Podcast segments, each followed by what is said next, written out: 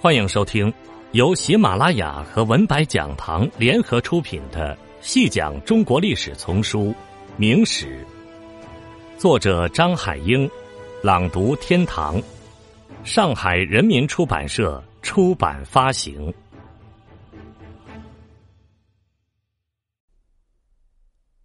第八集，朱元璋自洪武元年。公元一三六八年建立明王朝后，又经过十多年的统一战争，稳定了北方的局势。元朝残余势力对明朝的威胁得到了缓和，南方的割据势力也基本平定了。这些胜利的取得与他身边有一批运筹帷幄、能征善战的文臣武将是分不开的。这批人因帮朱元璋争夺了天下有功，都得到了很多的封赏。在政治、经济以至军事上都有很大的势力。随着新王朝外部敌人的依次平定，朱元璋对王朝内部权势显赫的王侯将相的猜忌也越来越重了，担心他们中的部分人恃功倨傲、不服统治，甚至抢夺皇位。加上某些开国功臣的骄纵违法，使明朝统治者内部的矛盾越来越尖锐。当时既有文臣武将之间的矛盾，也有淮西集团，也就是李善长、胡惟庸与浙东集团刘基、宋濂的矛盾，他们相互倾轧排挤，不断在朱元璋面前攻击对方，也正好为朱元璋所利用，各个击破。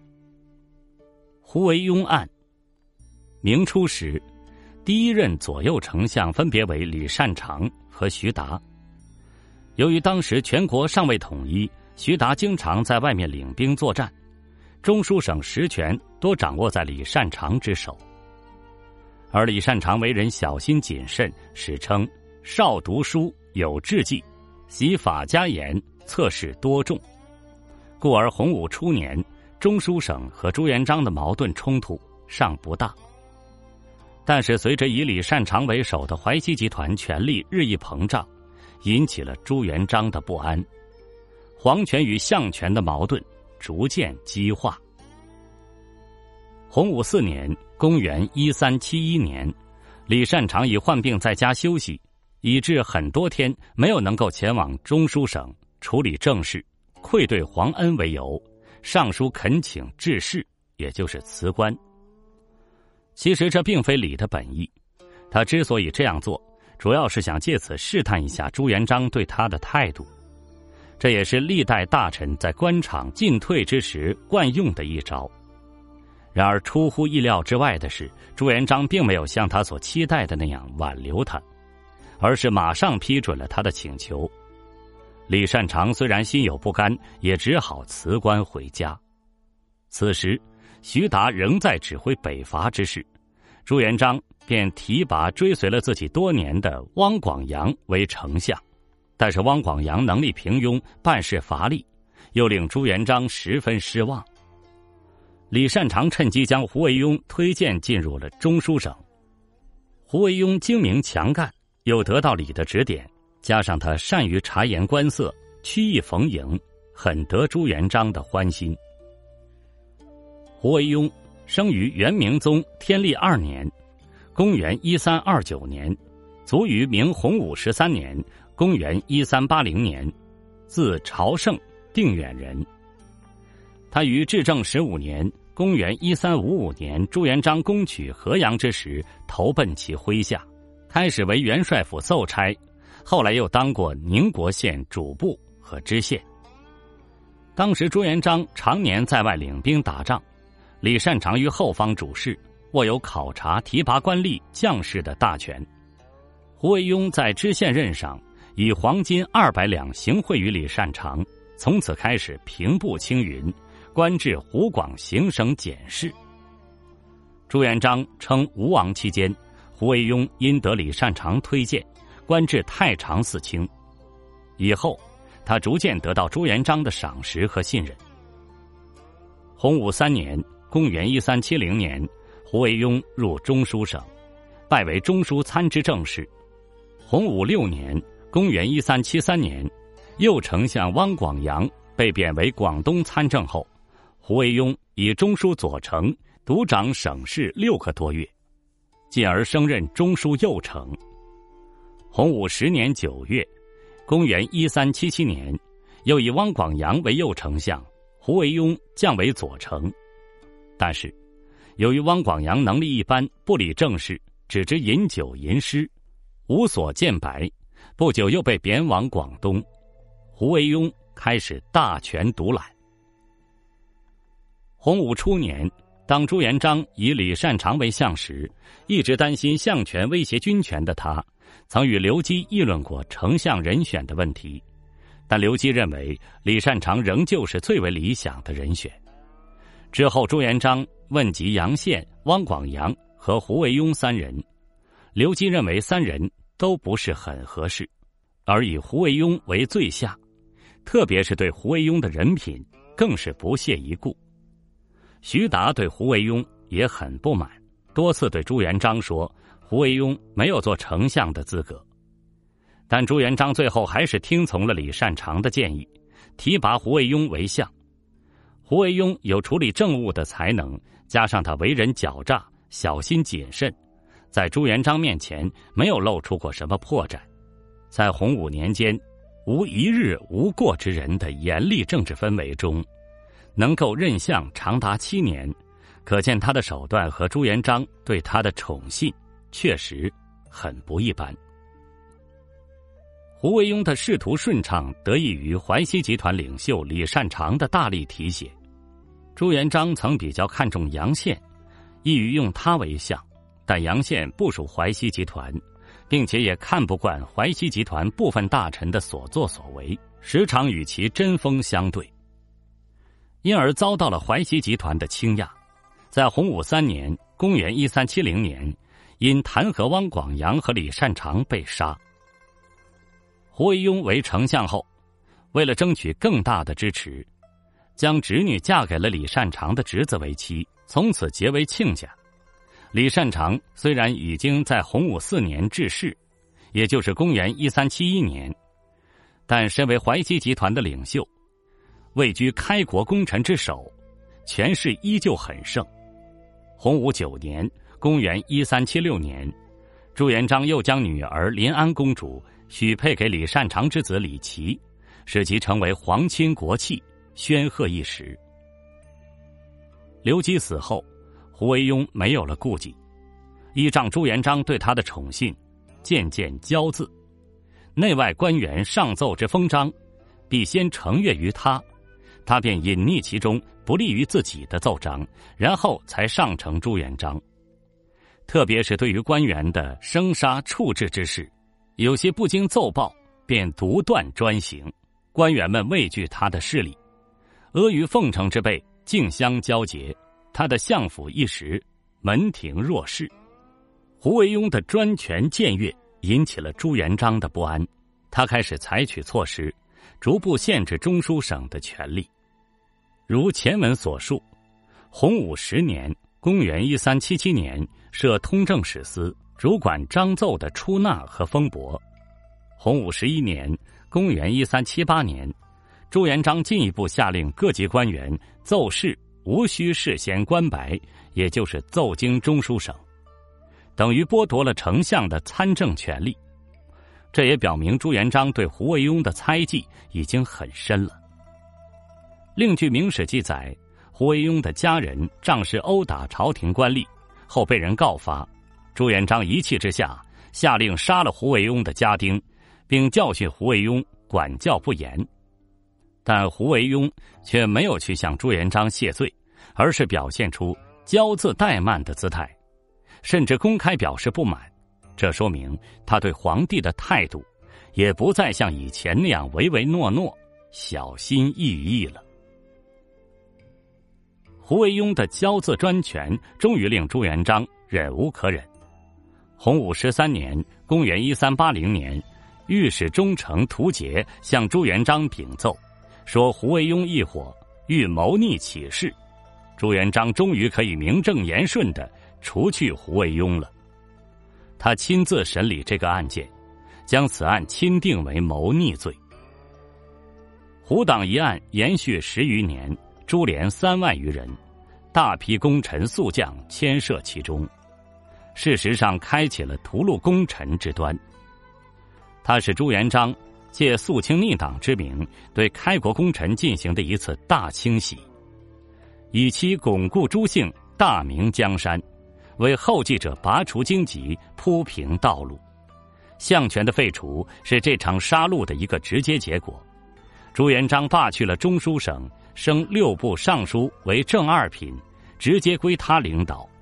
将大都督府改为中前后左右五军都督府，也直接受皇帝的领导。中国古代宰相制度的设计精神，寓有儒家思想中贤能政治的高尚理想。得贤者而任之，足可补正家天下局面中君主非贤的缺失，使得实际政治不致因君主个人的庸愚而蒙受祸害。但在历史现实中，则是军权与相权的不断争斗与治彻。明代胡惟庸案后，宰相制度被废，朱元璋还谕示：后世四君不得抑制宰相，臣下不敢以情者治重辟，并作为祖训。自此宣告了自秦汉以来长达一千多年的军权与相权之争，以军权的彻底胜利，相权的彻底失败。而告终。关于胡惟庸是否谋反，从明代起，历史学家就持有不同的意见。如王世贞就对胡惟庸谋反一说表示难以置信。谭谦更是指出，惟庸非叛也，乃积疑成狱。一九三四年，著名明史专家吴晗在《燕京学报》上发表了胡惟庸档案考一文。也认为胡案只是朱元璋策划屠杀功臣的一个开端。吴晗指出，胡惟庸的本身品格，据名人朱书所记，是一个狡猾艰险、专权树党的人。以明太祖这样一个十足的自私惨刻的怪杰，自然是不能相处在一起。一方面深虑身后子孙懦弱，生怕和他自己并肩起事的一般功臣宿将。不服治愈，因事已廷臣，有主张的施行一系列的大屠杀。胡案先起，即以李案；晚年太子死父即以蓝案。胡惟庸的被诛，不过是这一大屠杀的开端。胡惟庸案的真实情况，因为案发时的严令峻法，使得许多当事人不敢如实记述。而后来的人不知道详情，更使得历史实情日渐淹没。后来的史家只能凭实录了解，但其中记载又多有出入矛盾之处，从而使得胡惟庸案变得扑朔迷离。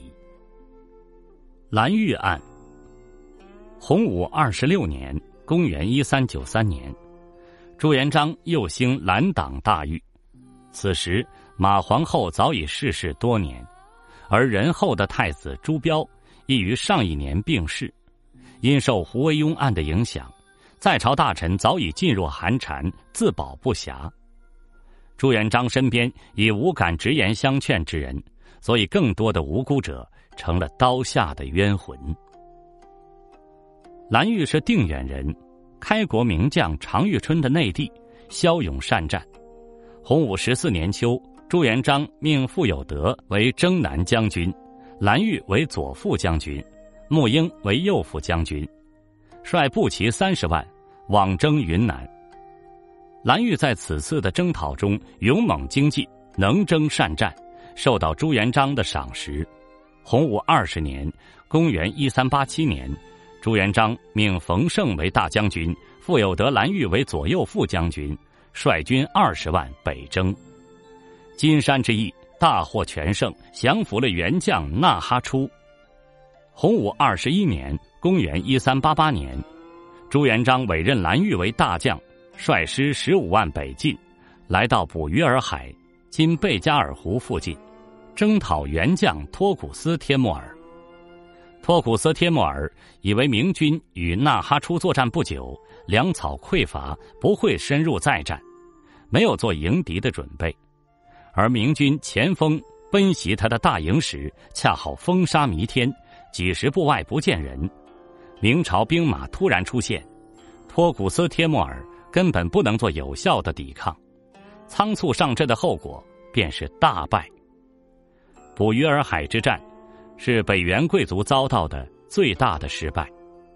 如果说在此之前，他们或许还有着重整势力入主中原的希望的话，那么这个希望此后就完全破灭了。从此，蒙古内部就开始陷入了连绵不断的内讧之中。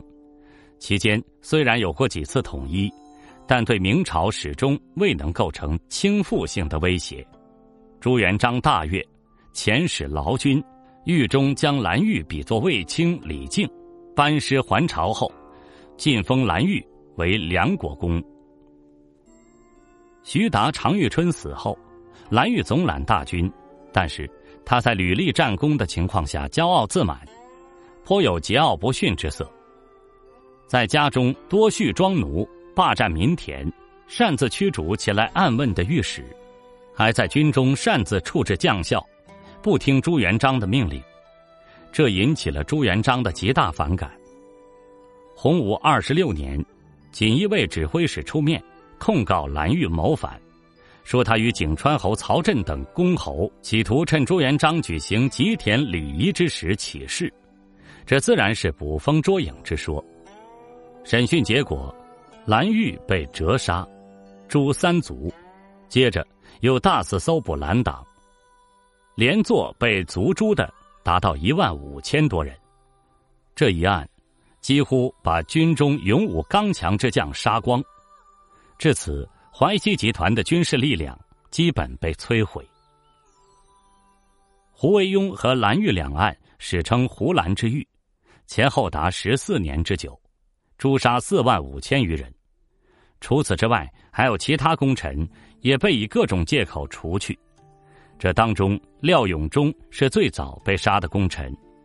廖永忠在很多战斗中立有功勋，特别是在鄱阳湖之战中殊死战斗，几乎殒命于鄱阳湖。朱元璋手书功超群将，志迈雄师赐给他，而后评蜀以廖永忠军功最高，呼之为“富一廖二”，意为傅有德第一，廖永忠第二。洪武八年（公元一三七五年），朱元璋以其私自穿着绣有龙凤图案的衣服于志为由，将其处死。其实这只是借口而已。真正导致廖永忠丢失性命的原因，在于一个大家都心照不宣的政治隐秘。当年廖永忠奉命迎接小明王韩林儿回应天途中，至瓜州时凿船覆舟，溺死了韩林儿。而这件事无论如何，朱元璋也脱不了干系，也始终是朱元璋的一块心病。当时迫于战局需要，朱元璋并没有马上处置廖永忠，而如今天下已定，自然没有再留他的必要，故而借口将之除去，也是顺理成章的事。廖永忠最终还是没有摆脱因杀人灭口而被诛的命运。其他开国功臣中，朱元璋的养子李文忠，也就是他的亲外甥，被他毒死；朱亮祖父子被鞭死；周德兴以为博不休被杀。这样，经过多次大小预案，明朝的开国功臣宿将几乎被诛杀殆尽了。在众将领中，只有朱元璋儿时的玩伴汤和洁身远行，解甲归田，绝口不谈政事。得以寿终正寝，享年七十多岁。他的善终简直可以说是一个奇迹。历史上开国皇帝与功臣之间产生矛盾的不乏先例，而皇帝如何化解这种矛盾，则尤为关键。汉代的刘邦起初大封异姓王，后又心存猜忌，杀戮异姓王。李世民以开明著称，处理较为妥当。赵匡胤则采取了另外一种模式，即杯酒释兵权，和平解除功臣的兵权。朱元璋的情况与刘邦有些相似，却又不同。朱元璋是中国封建社会唯一平民出身的皇帝，帮助朱元璋打天下的功臣多是他的同乡，汤和与周德兴还是他幼时同村的玩伴。这些人在战斗中出生入死，东征西讨，为朱元璋夺得天下。称帝前，他们的地位是平等的；待到朱元璋登基成为皇帝之后，他们之间却有了君臣的名分。凡事不可逾制了，特别是政体要求把朱元璋神圣化，而许多功臣大将从心理到行为都没有适应这种巨变。起自驴相而贵为天子，是他们所亲身经历的。昔日平起平坐的朋友，现在却要匍匐称臣，这是起自民间的朱元璋与出身于统治阶级的皇帝建国之后所面临的不同情况。如李世民起兵之初，那些追随他的人与他的君臣关系就已经确定下来，他们已经习惯了这种上下等级，故君臣之间可以存在一定程度的信任。而明初的诸多功臣大将在平定天下后成为新贵，占有大量良田美宅，政治上和经济上的扩张，都与皇室统治集团的利益发生了尖锐的冲突。像胡惟庸的擅权挠政，蓝玉的进退自治，都是专制皇帝所不能容忍的。此外，朱元璋也是出于其后代能否坐稳江山的考虑。朱元璋称帝时已四十一岁，而天下大定时已六十岁。他出身贫穷，以起自田亩的怀幼布衣，一跃而跻身帝王之列。他不像李世民那样。有关陇集团作为政权可靠的屏障，也不像李世民那么年轻，十八岁起兵，二十七岁定天下。主功臣到他年老时，亦皆衰老，对子孙即位无后顾之忧。他也不像赵匡胤那样，三十三岁黄袍加身，身边还有其弟赵光义驾驭功臣。朱元璋当时面临的是子弱孙幼的情况。使他对其子孙能否坐稳江山问题的考虑更多，也更迫切。当朱元璋大开杀戒的时候，文弱儒雅的太子朱标曾劝谏他不要滥杀无辜，以免伤了君臣和气。朱元璋当时没有说什么，第二天拿着一根满是荆棘的棍杖丢在地下，让朱标去捡。朱标看到上面都是刺，面有难色。朱元璋拿起吉杖，用利剑削去上面的荆棘，交给太子说：“汝弗能止语，使我润浊以遗汝，岂不美哉？今所诛者，皆天下之显人也。除以厌汝，弗莫大焉。”意思就是说，你怕刺不敢拿，我替你把这些刺削掉，再交给你，岂不更好？我杀的都是奸恶之人，把内部整顿好了。你将来才可以安坐天下。总体而言，胡兰之狱是绝对皇权的产物，是朱元璋为建立绝对皇权势所必行的。但他在为子孙扫除障碍的同时，也埋下了祸根。后来，他的子孙建文帝锐意削藩，燕王朱棣起兵靖难之时，建文帝身边既没有能征善战的武将可以调遣。也没有老谋深算的文臣可资平用。假使当时蓝玉等能征惯战的开国功臣还在，朱棣未必敢兴兵，建文帝也不用殉国了。清代史学家赵翼说过：“独治明祖，借诸功臣以取天下，及天下既定，即尽取天下之人而杀之，其残忍实千古所未有。”盖雄才好杀，本其天性。这一评价虽有过激之处，却也道出了朱元璋滥杀无辜的事实。